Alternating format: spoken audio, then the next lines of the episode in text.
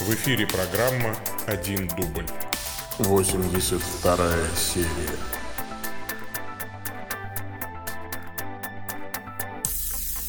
Во имя Отца и Сына и Святого Духа. Аминь. А, Привет, дорогие мои зрители, и Ютуба зрители, и Фейсбука зрители, и Инстаграма зрители, и ВКонтакте зрители, а, и также слушатели подкастов. А, Сегодня у нас э, понедельник, 22 апреля. А, Значит, московское время 12 часов 42 минуты. Это 82 серия программы «Один дубль. Ответы пастыря», где я отвечаю на ваши вопросы, в первую очередь присланные по адресу bishop собака estacross.ru в описании этой трансляции всегда есть э, э, вот эта информация. Также информация для ваших пожертвований есть. Пожалуйста, не манкируйте э, возможностью что-то пожертвовать, как-то поддержать служение. Ну, э, сначала отвечаю я на вопросы, присланные на почту, а потом уже на вопросы, присланные в чаты э, вот ваших, ну, всех вот этих, э, так сказать, э, соцсетей. Ну что, не откладывая дело в долгий ящик, начнем, пожалуй. Писем сегодня много и вопросов много. Давайте начнем. А, Олег Мисько интересуется. Добрый день, Владыка Павел. А, Подскажите, пожалуйста, поменялась ли ваша точка зрения на вопрос об отпущении грехов Иоанн 2023? Или осталось э, такой же, как в вашей книге «Толкование трудных текстов Библии»? Если поменялось, то кто же в таком случае может сегодня их прощать? Если священники, то, то какой конфессии? Или речь идет о всех христианах? А еще было бы здорово, если бы вы сделали какую-нибудь передачу, в которой рассказали, какие именно места из ваших книг вы пересмотрели и почему, так как ваши книги любят и читают. С уважением, Олег Мисько. Да, у меня точка зрения на Иоанна 2023 изменилась, действительно. Э, Мне представляется все-таки неловким э, перераспределять на всех христиан то, что было дано апостолам, та власть, которая была дана апостолам, а следовательно апостолам и передана епископам и священникам рукоположенным, а все-таки в Иоанна 20.23 речь идет о власти ключей, так называемой, то есть о праве отпускать э, грехи или, соответственно, не отпускать их. в соответствии с э, применением канонических правил, которые даны в помощь как раз пастырям. А, ну, тут а, действительно, да, изменяется точка зрения иногда. Мы недавно вот с отцом Сергием Суховым сидели, рассуждали на эту тему. И он даже посетовал, говорит, ну вот напишешь книгу, а потом тебя точка зрения изменится, и, и все. А, поэтому лучше уж не писать книг до старости. А, вот. Я, кстати, с ним согласен. Лучше, может быть, и не писать книг иногда.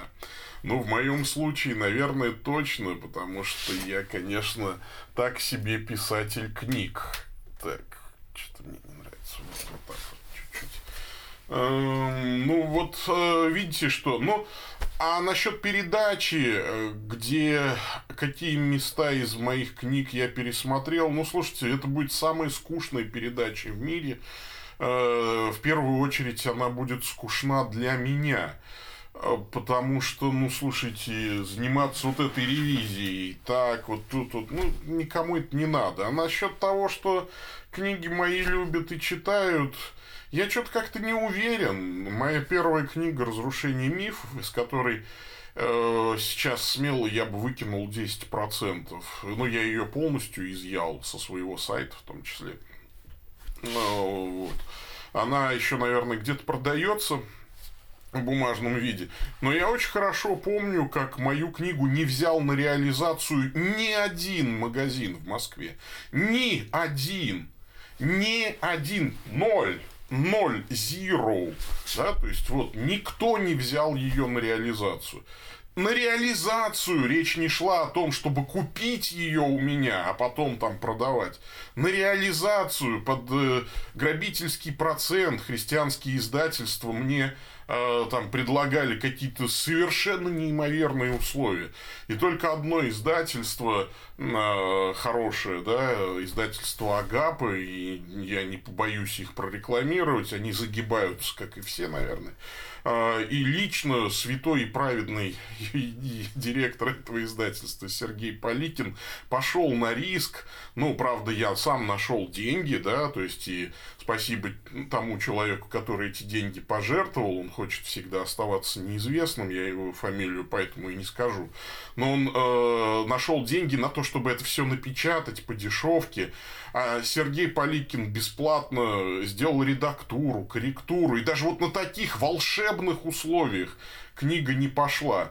Книгу эту предпочитают брать и читать, наверное, у меня нет никакой статистики, но к сожалению, платить за нее никто не хочет, и пожертвования за нее отправляются весьма и весьма скудно прямо скажем. Так что надо сказать, что я на книгах ничего не заработал. А, именно по, этой, по той простой причине, что да никому не надо, боже мой, никто не читает книг сейчас. За редким, может быть, исключением вас, вот, дорогие слушатели, кто сейчас чудаки сидят в прямом эфире. Ну, вот, у вас читают... Я, понимаете, вот э, книгу Джанны Ро, Роулинг читают, поэтому Джанна Роулинг э, мультимиллионер. Вот показатель того, что книгу читают, э, хорошее материальное положение автора книги. Да, вот. А, ну, то есть, те э, пара десятков человек, может быть, пара сотен человек, которые прочитали мои книги, ну, вот по всему миру, им большое спасибо. На мой взгляд, они большие молодцы. Ну, прочитали и что-то там пожертвовали или там заплатили, чтобы купить эту книгу в магазине. Ну, таких, наверное, ну, наберется пара, тройка, сотен человек, да. А э, вот давайте все-таки будем реалистами. Никому это не интересно. Э, вот. А моя позиция сейчас э, практически полностью совпадает с позицией иерархов исторических церквей, католических и православных. Поэтому тут чего, собственно говоря, опровергать и так далее. Можно самому смело, каждый из вас сам, да, то есть вот моих дорогих умных зрителей и читателей, вот все 300 человек, сколько у вас есть, э, это, вы очень умные люди, молодцы, вы возьмите э, катехизис, значит, возьмите мою книгу и те места, которые не совпадают с катехизисами, Э, исторических церквей из моих книг, пожалуйста, вырвите и сождите. И вот так будет, наверное, правильно.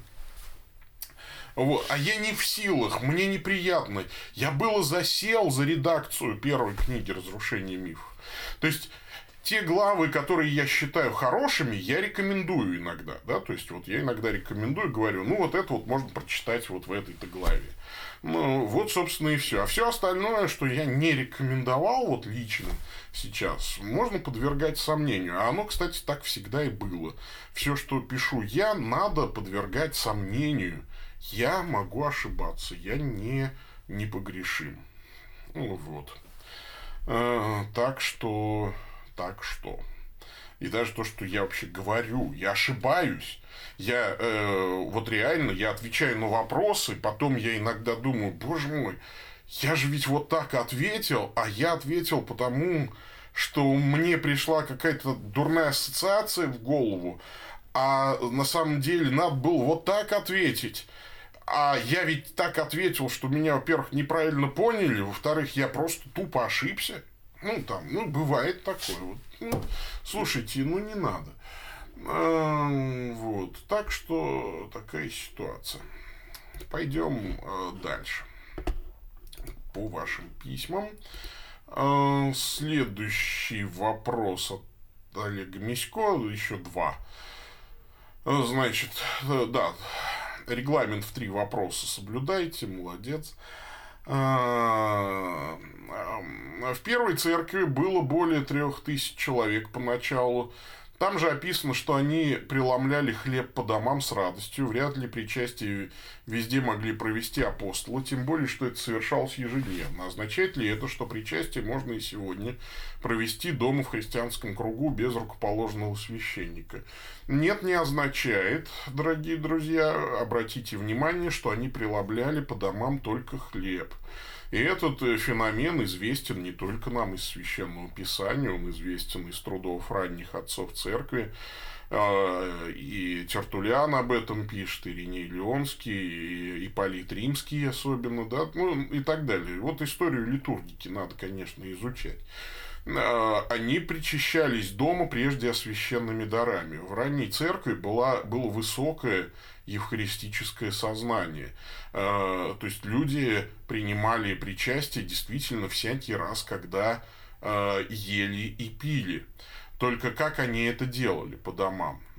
Вот когда церковь собиралась вместе, и апостолы сначала, а потом епископы и пресвитеры служили Евхаристию, остатки этой Евхаристии, освященный хлеб, люди брали домой и вкушали его перед каждым приемом пищи. Об этом очень хорошо написано у Тертулиана, как ни странно, э, в его послании к жене христианке, когда он там, помните, говорит, что за язычника нельзя замуж выходить, потому что э, он не сочтет ли тебя сумасшедший или бесноватый, когда увидит, что ты тайно что-то ешь перед принятием пищи, а когда увидит, что это хлеб, ну, то есть, вообще не сочтет ли, что с женой что-то не так.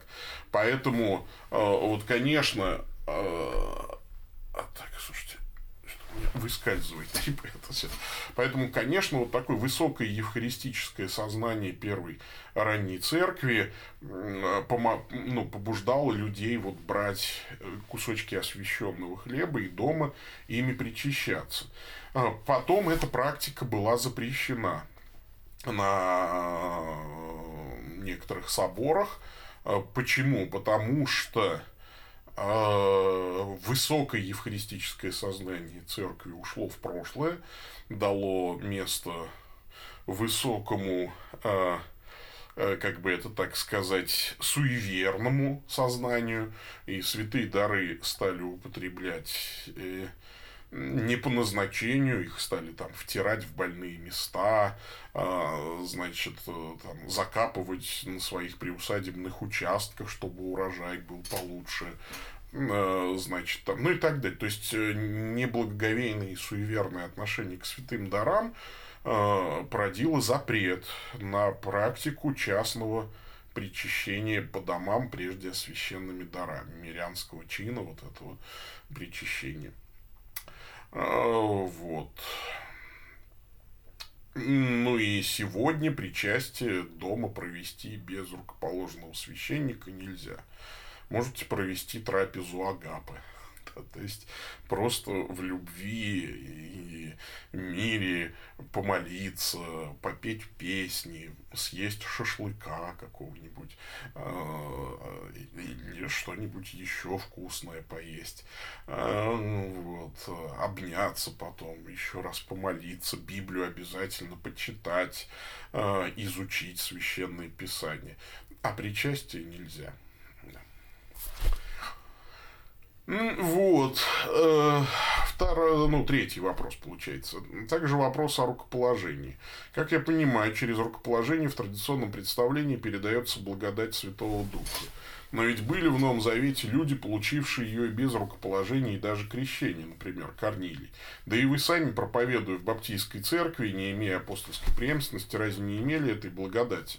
Наоборот, ваши проповеди сказаны в духе и силе, это заметно. Э, так как разобраться с этим вопросом? Необходимо ли рукоположение для получения благодати Святого Духа? С уважением, Олег Мисько. Значит, дорогой Олег, э, благодать, благодати рознь. Благодать это, э, ну, как в терминах э, апостола Павла иногда это еще называется дар Святого Духа.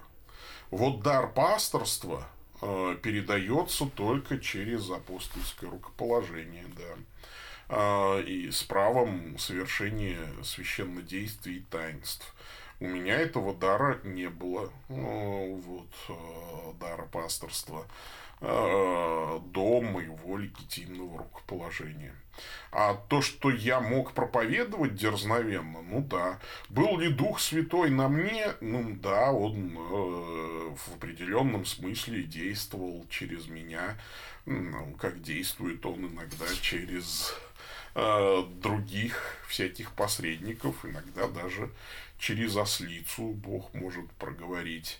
И это заслуга совершенно не моя, а Духа Святого. Но это не означает, что теперь мы должны ослов э, ставить в архиереи и ослиц э, выпускать за кафедры. Э, вот. Дух Святой, сходящий на Корниле, это, конечно же, исключение. Надо сказать, что в книге «Деяния апостолов» вот просто постоянно видно, как люди что-то делают не так, а Дух Святой через это не так все преодолевает и все исправляет. А в случае с Корнилием апостол Петр, будучи иудеем, настроился, видимо, на, долгое, на долгую-долгую катехизацию Корнилия в иудейские э, тонкости. Э, вот. И они бы наверняка так и не покрестили Корнилия, пока он бы обрезание не прошел, пока бы он там не изучил все тонкости Торы и иудейского поведения. А тут Дух Святой поторопил Э, Петра. Обратите внимание, как заполошно они э, как бы, вот, э, стали говорить, кто может запретить креститься водою тем, кто принял, как и мы, Духа Святого. Они спешно его крестили. Так бы они это крещение откладывали, откладывали, откладывали. А здесь Дух Святой сошел на Корнилия, и они срочно его покрестили. И, конечно, тут же возложили руки апостольские. А вот, э, например, в восьмой главе описана другая крайность, другая ошибка.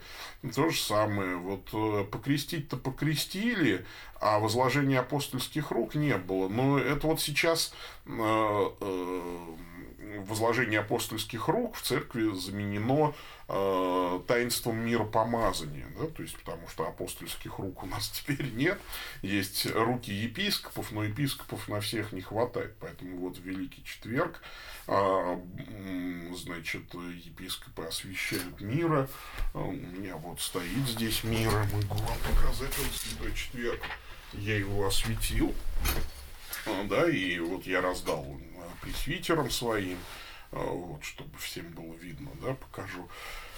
А, вот небольшой сосудик. И таким образом вот будет совершаться миропомазание над крещенными. Это вот аналог возложения рук а, такой. И смотрите, какая штука. Э, э, это благодать Святого Духа, как бы такое апостольское преемство для мирян вот в таинстве миропомазания э, как бы передается, да, это особый дар Святого Духа. Ну, а исключения, конечно, всегда бывают. На то он и Господь, как в, Нарне, в нарнийских книжках сказано, он же не ручной лев. Поэтому я верю, что иногда он действует помимо нас – как вот, например, с Корнилием, но это не означает, что это нормально, ну или как со, в случае с Валамовой ослицей, но это не означает, что это норма. Да? То есть Господь может, а, особенно учитывая вот теперешний вот этот раздрай в теле Христовом, в церкви Его, да, что а, ну просто невозможно вот э, иногда а, все сделать правильно. Поэтому такая вот ситуация. Пойдем дальше. А, пойдем дальше, пойдем дальше. А, человек Антон интересуется. Ага. Добрый день, ваше высокопреосвященство. А, вот. Большое спасибо за ваши ответы на мои предыдущие вопросы. На этот раз у меня вопросов два. Это очень хорошо. Эм, на днях мне кинули ссылку на пост в Инстаграме, касательно того, э, по-библейски ли лупить детей, и хочу спросить вашего мнения насчет доводов, которые там приведены. Э, ссылка тут приведена, привожу часть текста, которая меня заинтересовала. Э, автор поста приводит цитату некого педагога Дмитрия, Дмитрия Зицера. Обычно цитируют из притчи Соломоновых две фразы «воспитывая только путем его».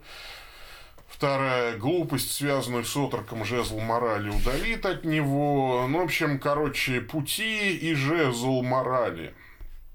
Метафора, которая наставит, э, отрока наставит мораль отцов и их пример праведности а не пинок под зад. Верно ли такое прочтение этих притч? Я думаю, что оно имеет право на существование, но оно неверно. Да. А Все-таки речь идет о розгах. Э, безусловно, никакого жезла морали, да, то есть метафорического здесь нет. Э, безусловно, в притчах речь идет о розгах, с этим даже глупо спорить все э, еврейские законоучители прошлого с этим были согласны всегда, да и христиане тоже. Другое дело, что лупить детей действительно нельзя. Насилие, совершать насилие над ребенком, это всегда плохо.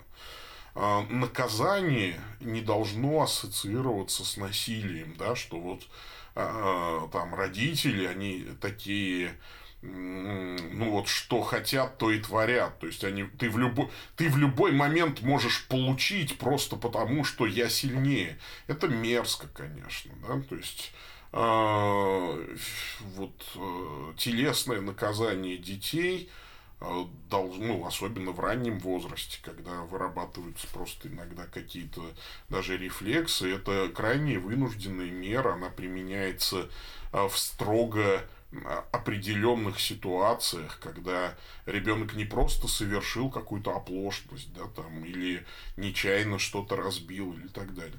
То есть она применяется только когда ребенок нарушил, э, сознательно нарушил договоренности, некие правила, да, тогда его нужно наказать, безусловно. При этом наказание не должно быть в раздражительности сделано, оно не должно быть сильным, да, то есть э, если ты ударил ребенка так, что у него синяк там остался, это ты не имеешь даже права, мне кажется, и родителям называться. То есть э, это должно быть ощутимо, но ни в коем случае это не должны быть побои, это не насилие, да, то есть это вот не то, что ну вот творится, к сожалению, в семьях, да, подчас там Э, как, как, когда действительно родители измываются над детьми своими. Э, вот. И, разумеется, всегда нужно э, после этого наказания очень на очень на, на спокойную, на трезвую голову, там пара шлепков вот таких, да, иногда ощутимых, но не чрезмерно ощутимых, Потом ребенку нужно, конечно, приласкать, прижать к себе, еще раз все объяснить. Но до наказания нужно все объяснить, почему с тяжелым сердцем ты вынужден наказать ребенка и так далее. А, вот. Э, так что здесь ситуация очень и очень э, такая деликатная. В любом случае надо поступать так, как принято в семье. Мы не можем здесь, э, ну, то есть это решение принимают родители. Мы должны ограничивать жестокость по отношению к детям, насилие по отношению к детям, мы как священнослужители. Мы должны защищать детей от жестокости и насилия, э, бытового насилия в семьях. Ну, вот. Но телесные наказания, они в Библии есть и могут применяться. А могут и не применяться. То есть родители не согрешат, не применяя телесных наказаний, но э, родители сами должны э, вот все риски просчитывать, э, скажем так. И, конечно, э, ну, иногда родители как бы бросаются в другую крайность, совершенно никак не наказывают, э, не наказывают своих детей. А, вот второй вопрос. Как продвигаются дела у питерского прихода Елцай? А как же я вам скажу? Я в Москве живу. А, ну вот вчера э, владыка Сергий прислал фотографии после пасхального богослужения хорошие, жизнеутверждающие. Ну, давайте мы его спросим, Владыка Сергий, если ты слышишь нас, э, э, отзовись как-нибудь. Да, то есть вот, может быть, расскажешь как-нибудь там в соцсетях, как дела у питерского прихода. А, значит, третий вопрос. Какие альбомы какие песни Битлз э, ваши любимые? Слушайте, вот спасибо вам, Антон, за этот вопрос. Про Битлов я, конечно, могу часами рассказывать. Знаете, как ни странно, одна из моих любимых песен а, у Битлз это песня The End называется она. And, and at the end, the love you take is equal for that love, что-то love you make. Love, я love с, с ливерпульским акцентом произношу. Love, они же все время поют love. Ну, то есть love, монки, мони, э, ливерпульский акцент. Can't buy me love, они поют, да? Expect me and my monkey, они поют. For money, что-то там они все время. Да. Это такая ну, в общем, да, ливерпульский акцент с юности я приобрел. Говорю по-английски э, исключительно с ливерпульским акцентом. Ну, слушайте, я э, по памяти плохо цитирую, и вообще с, английским плохо достаточно у меня. Ой, а, вообще, конечно, все у меня у Битлов любимое. У Битлз нет проходных вещей, почти каждая оригинально, абсолютно. А, я, конечно, плачу, вот, когда слышу If I Feel, например, да, из раннего творчества. Вот, Cross the Universe, а, это потрясающе. Ну, конечно, классика Let It Be вот Карпул караоке, когда смотрел я недавно с Полом Маккартни, ну, я проревел вообще весь вот этот всю эту передачу, ну просто потому что это юность, ребята, это музыка, это, конечно, потрясающе. А, и это означает, конечно, то, что я, наверное, старый становлюсь и сентиментальный.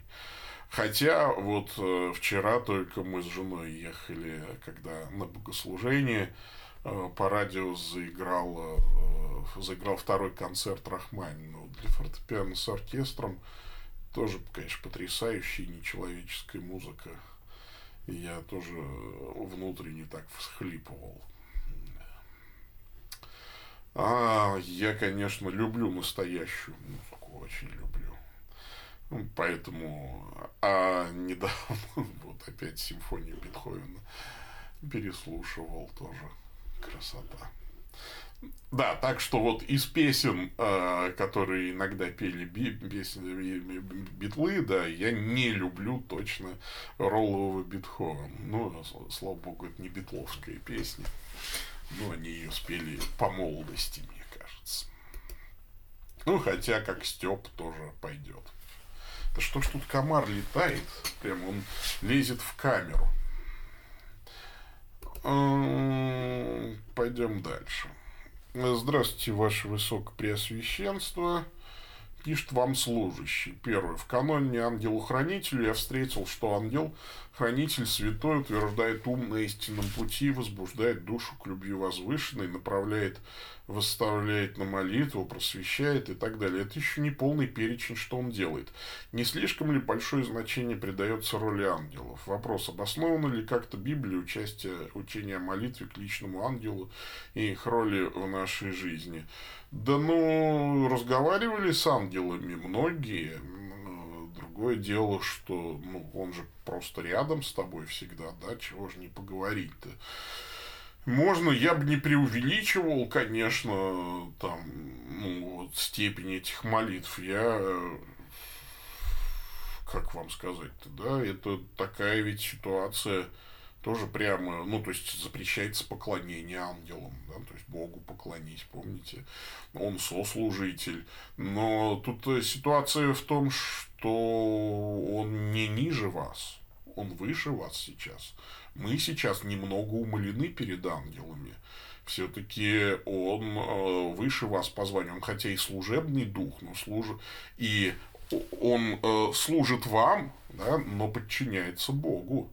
И в этом смысле с должным благоговением следует относиться к ангелу. Ну, вот так что, ну, а при, преувеличить степень его э, участия в нашей жизни нам вряд ли удастся.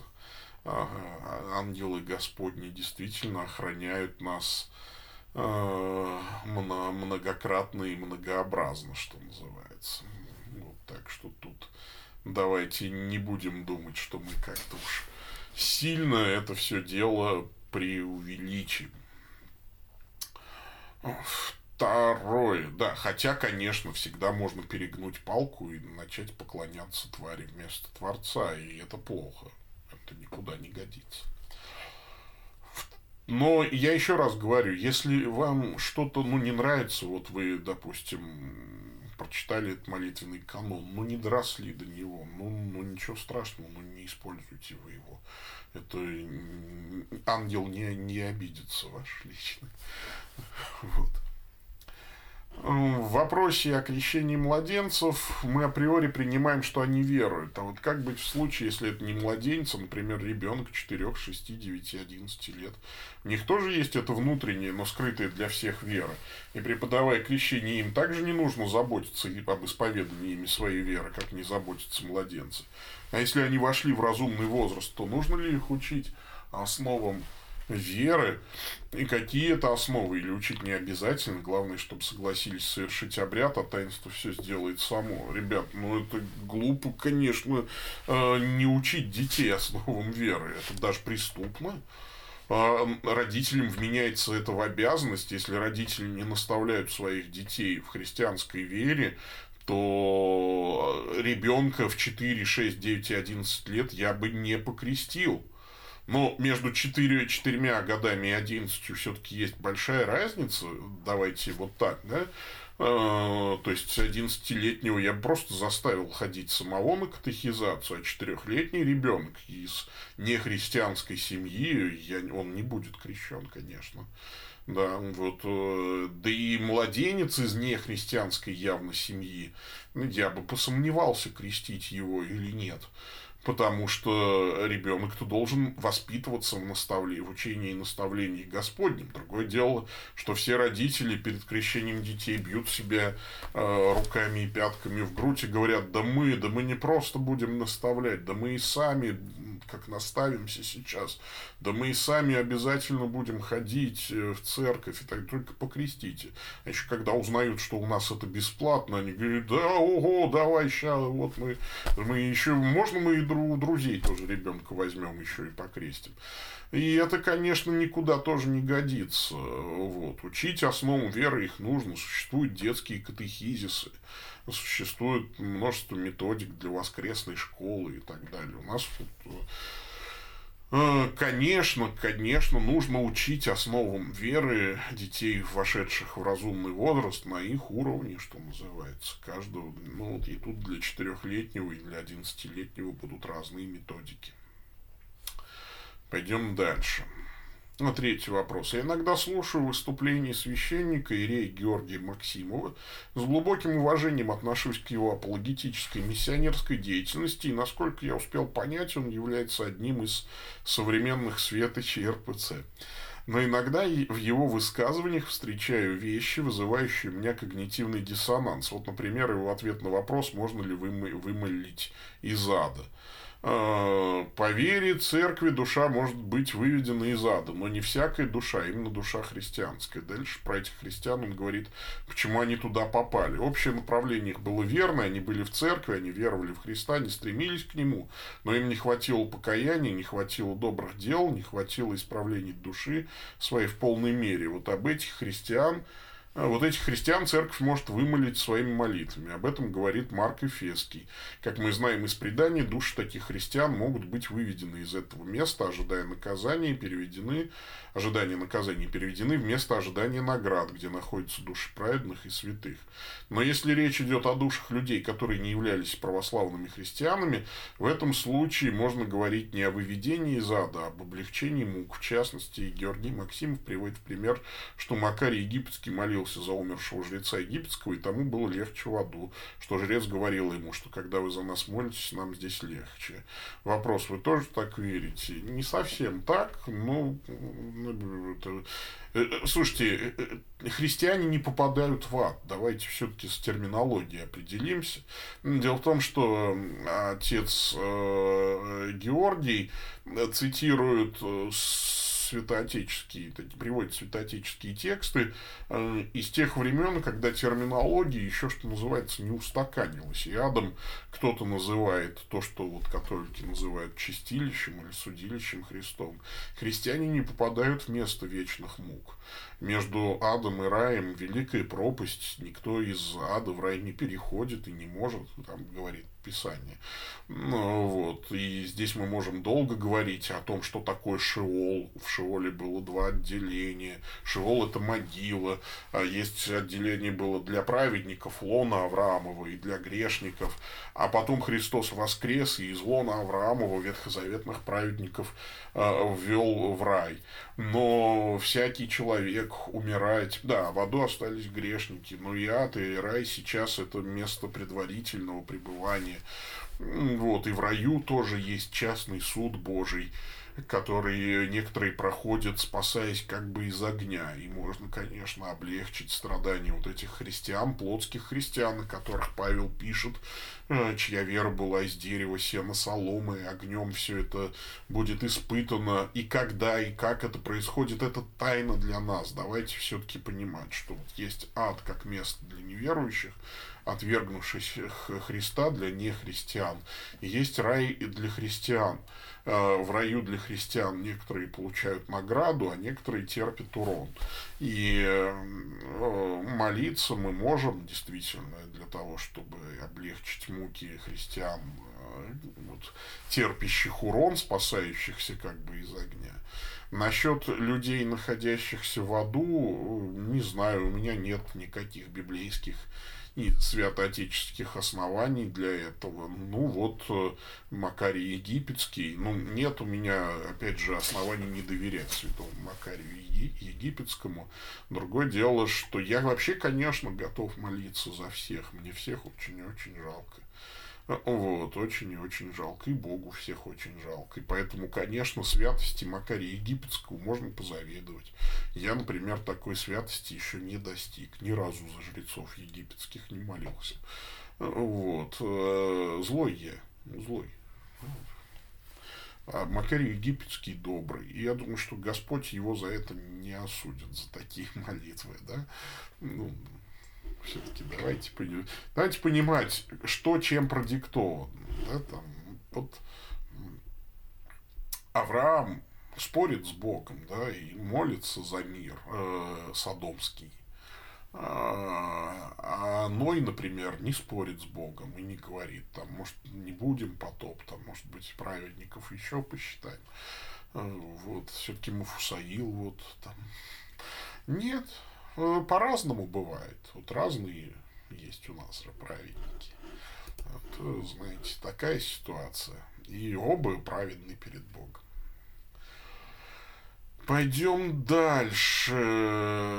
Так, так, так, так, так, так, так, так. Хорошо. Пойдем дальше. А,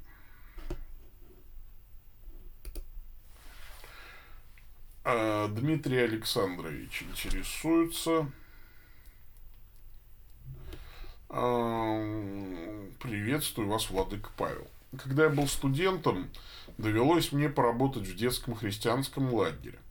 После очередной смены ко мне подошел директор и попросил утилизировать Библии. Они были сильно повреждены и не подлежали восстановлению. Мне выдали бензин, спички и отправили к мусорной яме. Но моя рука дрогнула, я не смог поджечь Библии. Сложив их э, кучу и накрыв пленкой, я ушел. Воспитывался в баптистской среде, понимал, что это всего лишь бумага с чернилами, но сжечь эти книги я не смог. Правильно ли я поступил? Сейчас в моем доме накопились горы различных баптистских брошюр, буклетов, книжек и прочих журналов.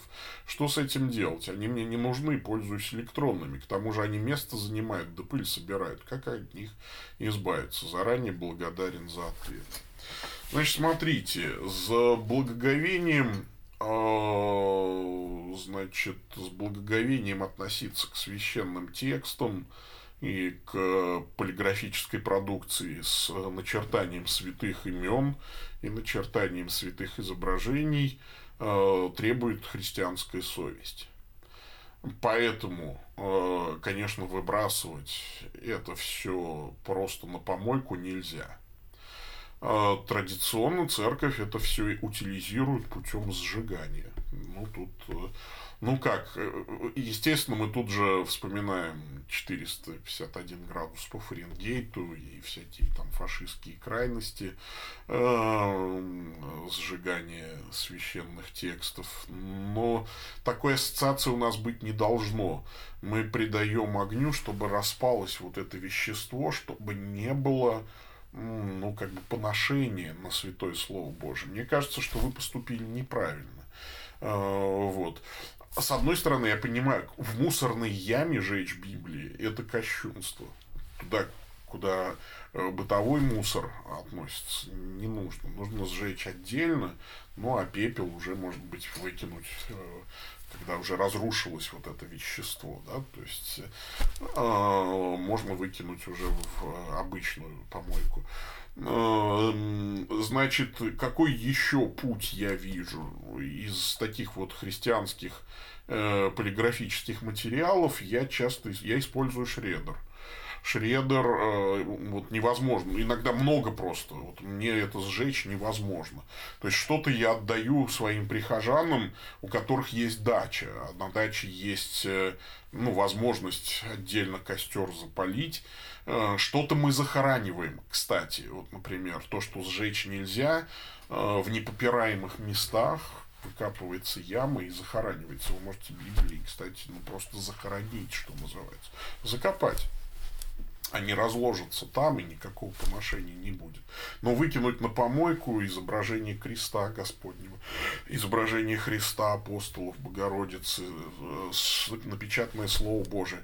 Мелкий шредер, очень мелкий, с, с там, максимальным уровнем защиты, когда ничего прочитать уже невозможно, я использую, у меня шредер стоит именно для таких вещей, для уничтожения христианской полиграфической продукции, которая больше не нужна. Например, календари отслужили свой срок, все. Но там э, вот э, какие-то вот такие вот моменты. Так что либо шредер, либо на дачу и сжигать, а пепел развеивать, либо закапывать. Вот три способа я вам могу предложить. А, вот. Но шредер только очень мелкий, чтобы не видно было. Вот. Невозможно было проидентифицировать. Пойдем дальше.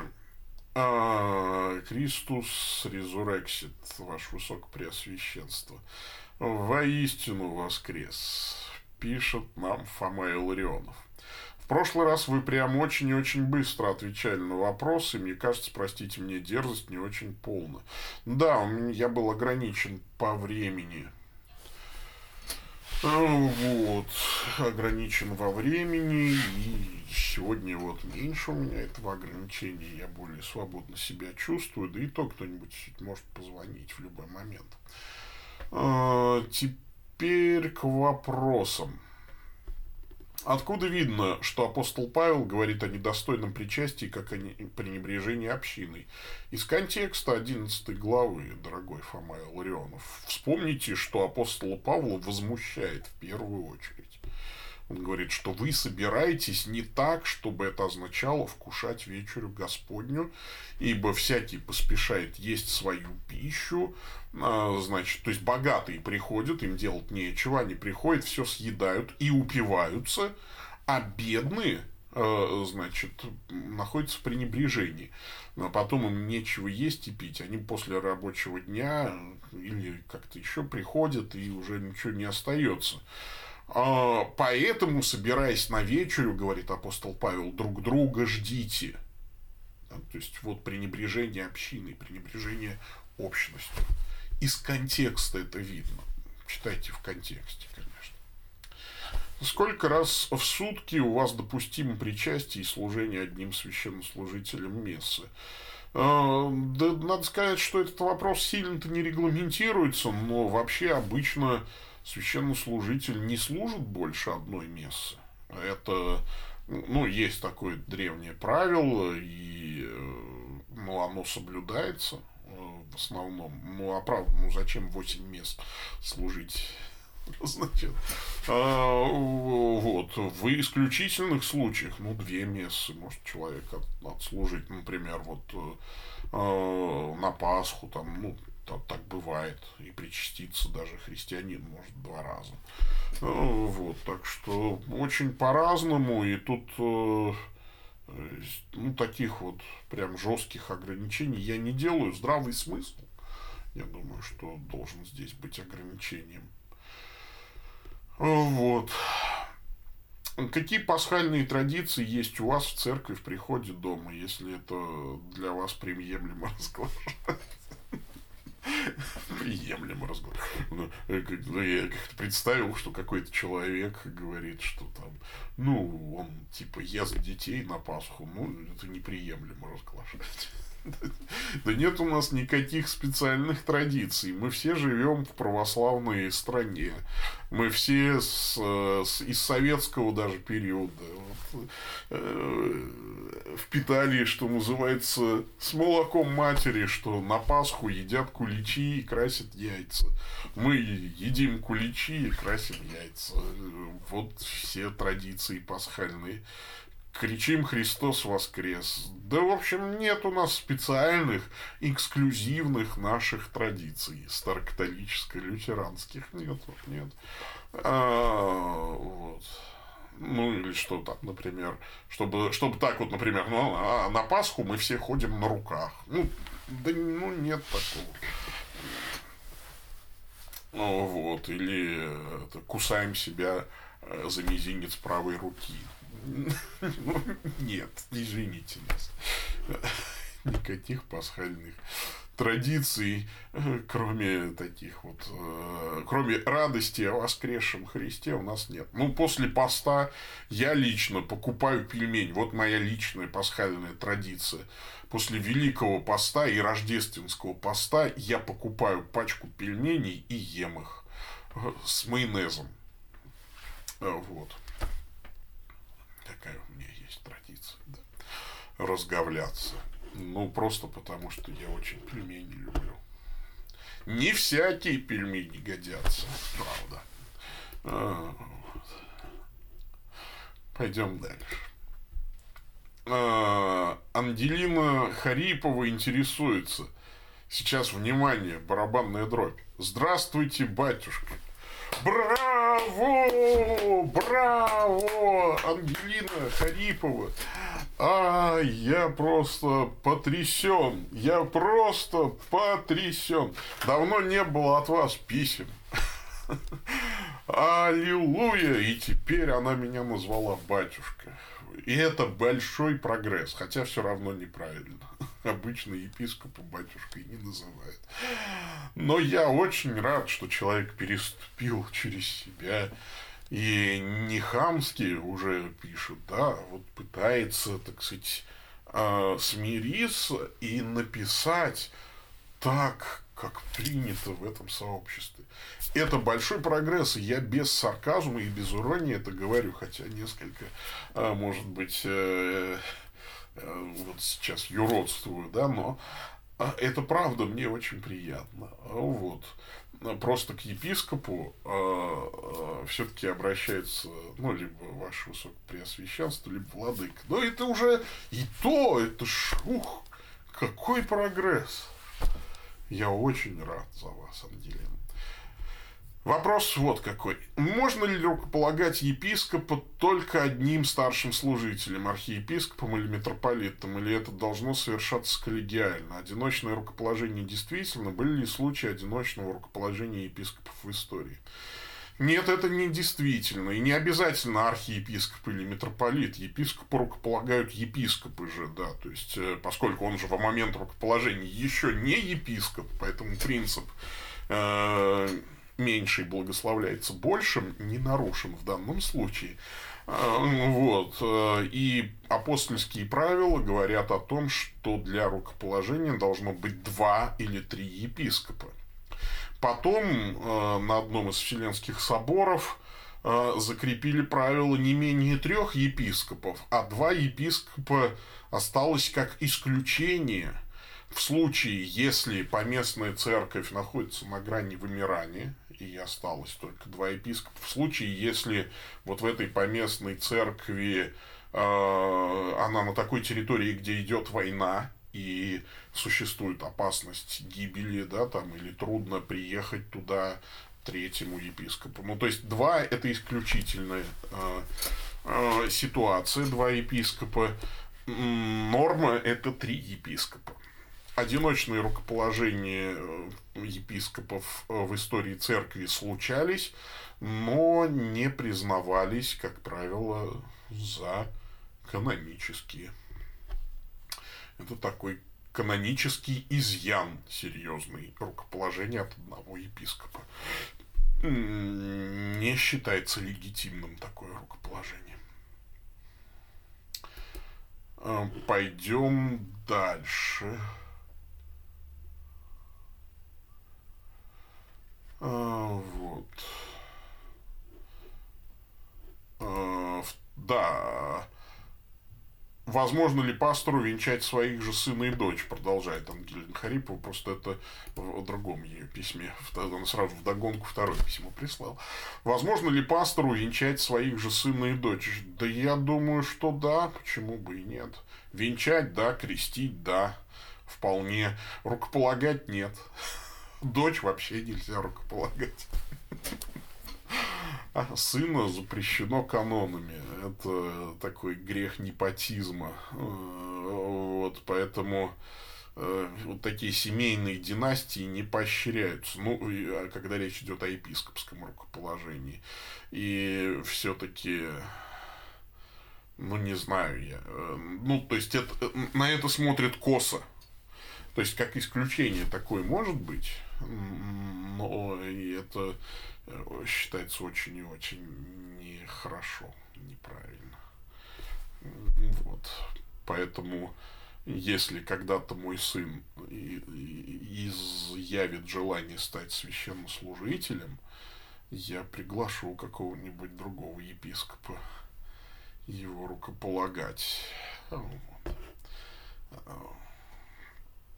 А, вот, ну, вообще, конечно, да, ситуация. А, пойдем дальше. Я, у, а, последнее. Ай-яй-яй-яй-яй. А что-то у меня в Инстаграме приостановилась трансляция. Ну, видимо, вторая серия в Инстаграме.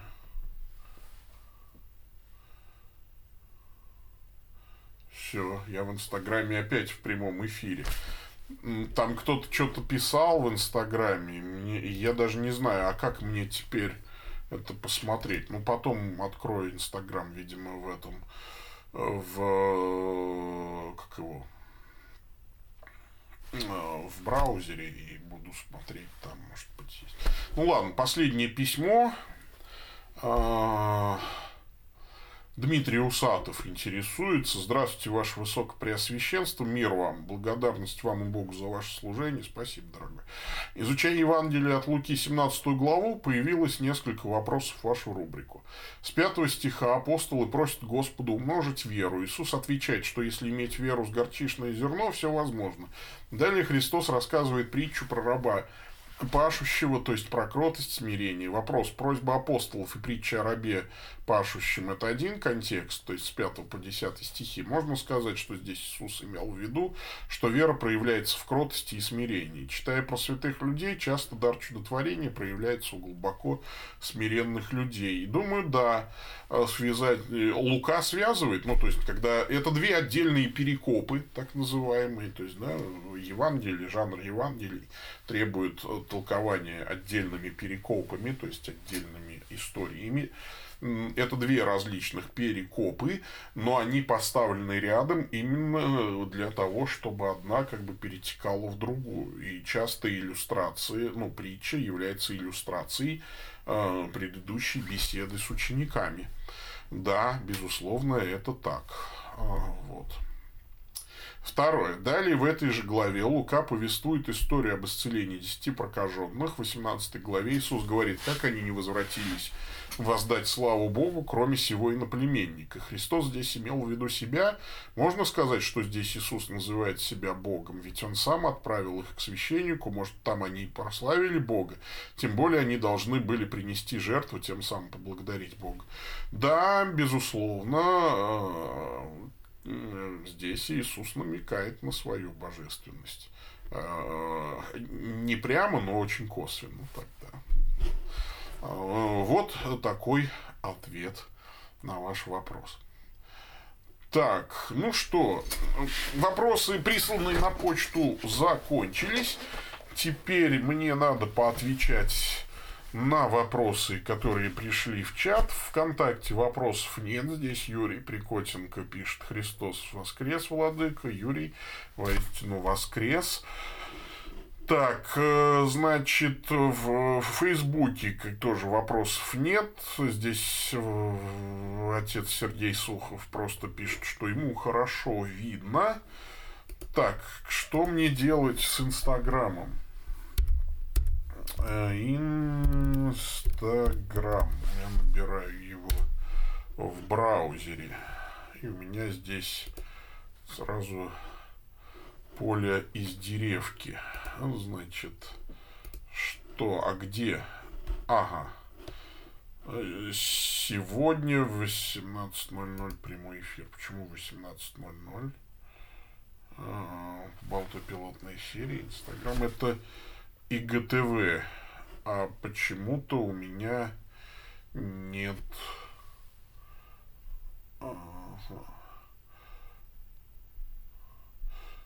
Ну, вот это интересно. Так, я опять кому-то там помахал.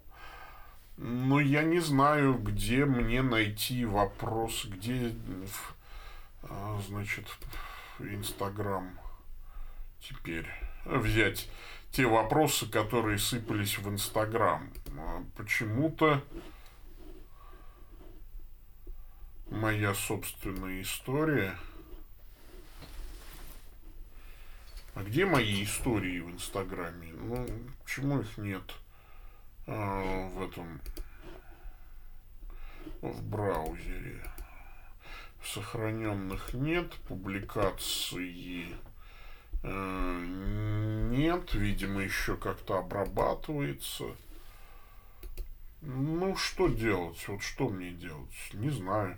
У меня нет еще одного мобильного девайса, то есть я могу прервать э, трансляцию в Инстаграме, э, чтобы посмотреть предыдущую трансляцию. Ну, не знаю.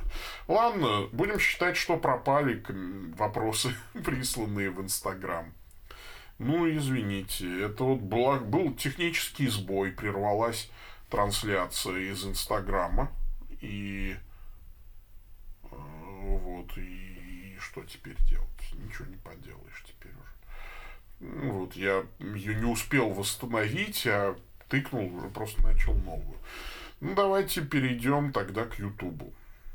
Значит, Доброе утро. Хотел спросить, Дмитрий Мишин интересуется.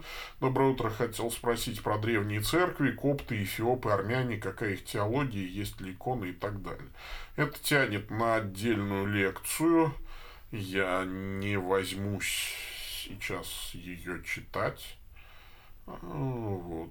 Теология монофизитская чаще всего есть некоторые несторианские церкви. А, вот, так что, а иконы есть. Я говорил об этом.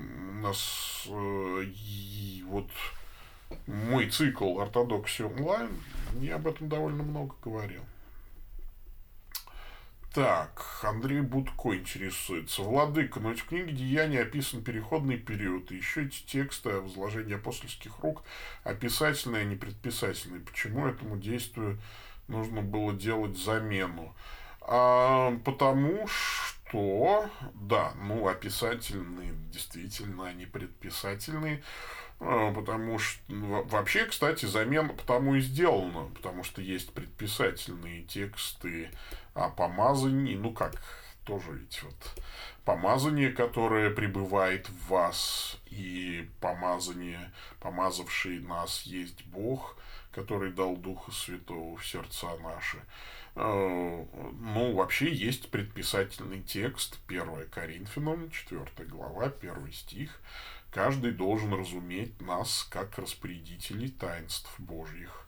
Да, то есть, э, ну, домоправителей тайн Божьих в синодальном, э, ну, на самом деле, распорядителей таинств.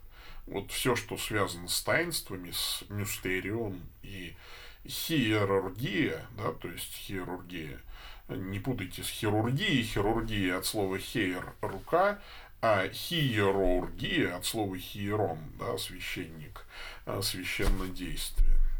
А, вот, это исключительная прерогатива апостолов и, соответственно, епископов.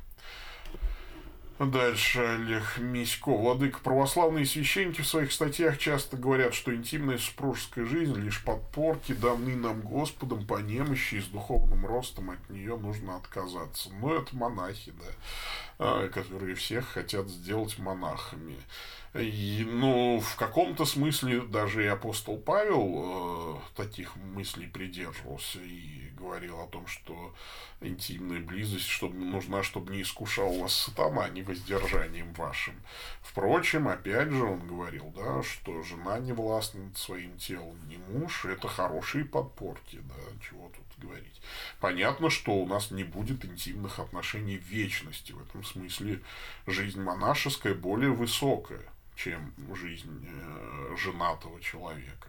Но, опять же, это дар, и не надо, э, наверное, будет грехом человеку, который не имеет призвания к монашеской жизни от Господа, да, то есть навязывать вот э, это призвание. Каждый поступай, как вот Бог ему определил, говорит апостол Павел.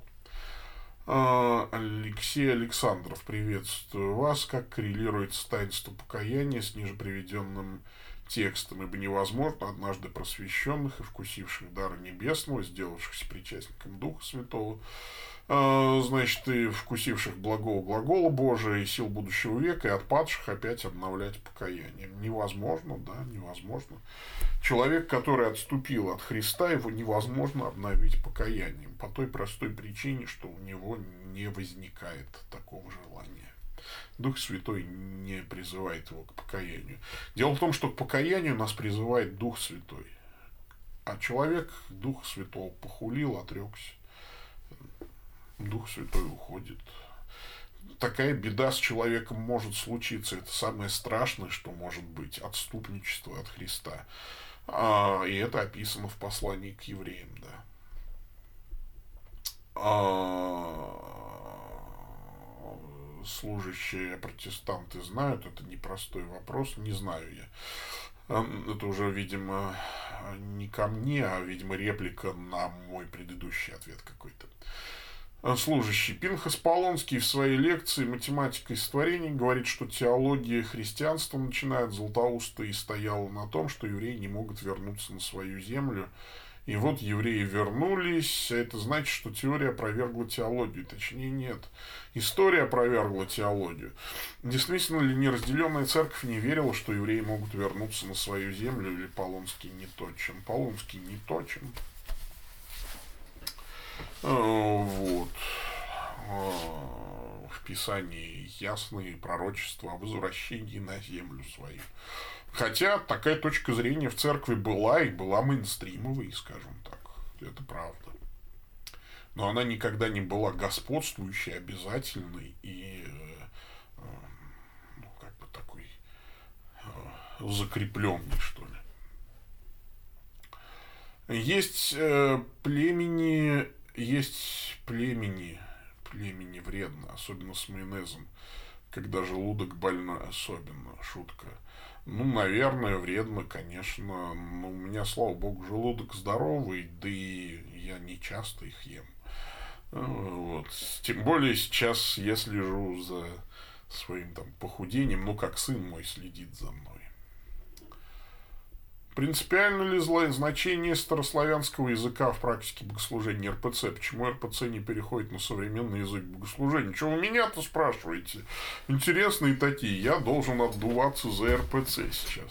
Ну, во-первых, это красиво, скажу я. Наверное, это главный аргумент. Второй – это боязнь э, профанирования некоторых сакральных текстов. Третий аргумент у них – это то, что при переводе э, неизбежны теологические искажения смысла, а никто на себя не хочет брать такую ответственность. Четвертое, то, что надо, чтобы был язык непонятен, потому что иначе на человека обрушится огромный массив информации, которую он не переварит.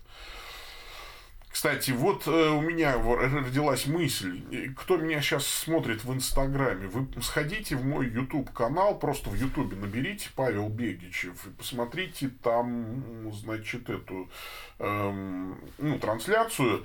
И если вы задавали вопрос в Инстаграм, а он пропал, ну вот э, просто продублируйте его в Ютубе. Вот, так мы не потеряем все. Вот, какая мысль-то пришла. Я думаю, что мы еще посидим тут полчасика, а потом закончим. Может, меньше. А, вот, пойдем дальше. А, ну, я считаю, что богослужение должно вестись на понятных национальных языках может быть, какие-то элементы, да, вот мы там сохраняем элементы греческого языка в богослужении, кириллейсом поем по-гречески, сохраняем элементы латинского языка в богослужении, там, например, кредо и мумум деум мы поем, а, иногда глория и эксельсис део мы поем на латыни, но мы сохраняем элементы еврейского богослу... Э, языка в богослужении, аллилуйя поем по-еврейски и аминь по-еврейски поем, а так все остальное на русском языке. Можно оставить, наверное, элементы старославянского языка какие-то тоже. Вот. Ну, это вопрос к и архиереям РПЦ. Больше, чем ко мне. Кстати говоря, у католиков неоднократно слышал обращение отец-епископ. Это такой некий полонизм, эм, да, вполне приемлемый. Можно отец-епископ. Ну, просто не говорят батюшка-епископ, значит, э, отче-епископ. Отец-епископ, да, это, ну, такое польское э, несколько выражений. Ну, да, оно бывает. Боятся нового раскола, по примеру патриарха Никона. А вот, кстати, да, Алекс Хей отвечает на вопросы. Спасибо, Алекс, что вы немножечко меня дублируете. А, вот, у патриарха Кирилла в бытность митрополитом Смоленским священное писание читали на русском за, за службой. Да, и какие-то элементы русского языка вносятся, но проповедь на русском языке много где сейчас уже звучит. Потому что, просто потому что э, священники не владеют старославянским настолько, чтобы на нем проповедовать. Но и это хорошо, на мой взгляд.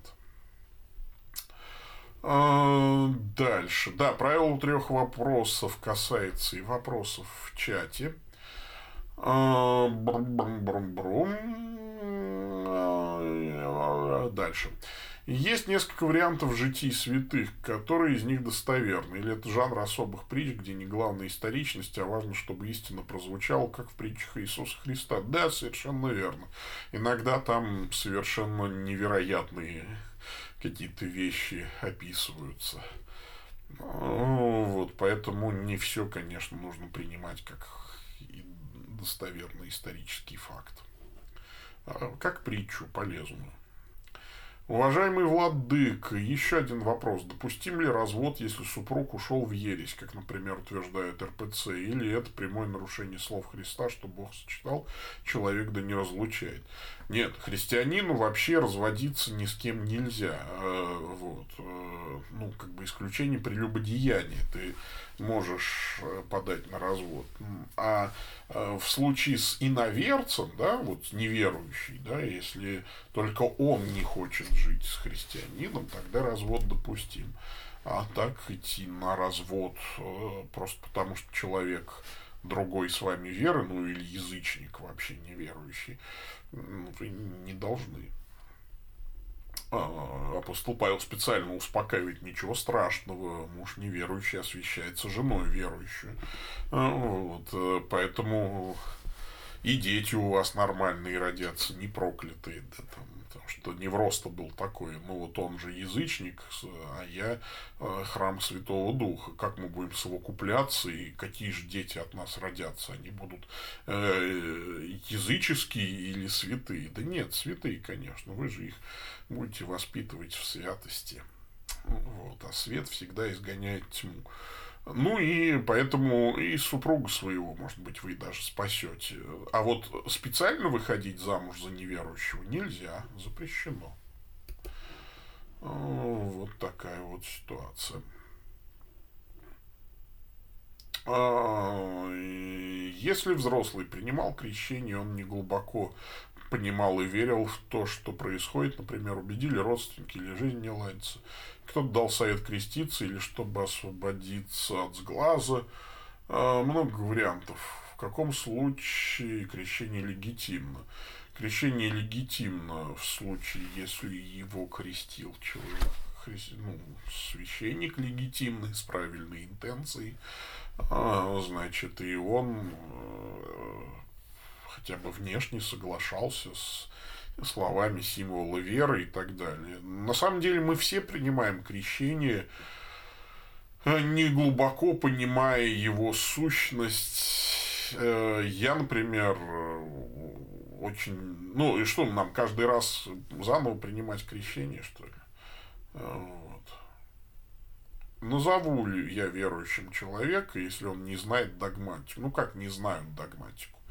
Что значит не знает догматику? Есть символ веры, некий цареградский символ веры э, при крещении. Вот человек э, исповедует, что он в это верит. должен знать символ веры. Э, вот. Бывают случаи, что крестил не священник, потом меру помазания все равно должен совершить священник. Да, мирянин может крестить в исключительных случаях. Вот.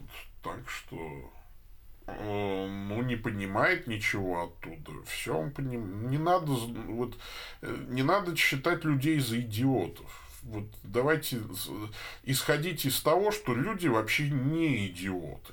Вот давайте так вот допустим. Что-то он понимает, что-то понимает не глубоко. Но если он говорит, я не понимаю, но верую в это, достаточно не понимаю до конца. Я тоже Троицу до конца не понимаю. Но я верую в Святую Троицу. Вот. Ну, не надо в этом, Алексей, признаваться, что у вас, э, ну, то есть не надо называть своих знакомых, ну, как бы людьми с низким IQ, назовем это так. Все, баста, э, хватит, все, вопросы закончились, я сильно преувеличил, говорил про полчаса. Э, не получается. Но вот сейчас я для чистки совести посмотрю, обновлю Инстаграм, не появилась ли у меня первая моя трансляция здесь в Инстаграме. Нет. ИГТВ это все-таки что-то другое. Прямой эфир в Инстаграме, извините, ну, извините, так бывает. Ладно, все, давайте помолимся и на сегодня закончим. А, давайте а, помолимся из мобильной литургической тетрадки. А даже нет, наверное, из литургии часов. Мы сейчас помолимся молитвой утренней. Благословим Христа, которого Отец исполнил славу и поставил Господом всех народов, помолимся и воззовем к Нему. Да спасемся Твоей победой, Господи. Во имя Отца и Сына и Святого Духа Христос, сокрушивший силы адские попранием греха и смерти, даруй нам ныне победить грех. Поправший смерти, принесший нам новую жизнь, соделай, да возрастает в нас этот Твой дар – даровавший жизнь умершим и изведшим весь род человеческий смерти в жизнь, подай награду вечную всем нашим ближним, посрамивший стражей, стоявших при гробе Твоем и возрадовавший своих учеников, одари ликованием всех служащих Тебе. Боже, Ты неустанно умножаешь число детей своей церкви, дай слугам Твоим хранить в жизни благодать таинства, которое они получили по вере, через Господа нашего Иисуса Христа, Твоего Сына, который с Тобой живет и царствует в единстве Святого Духа, Бог во веки веков. Все, аминь, пока-пока.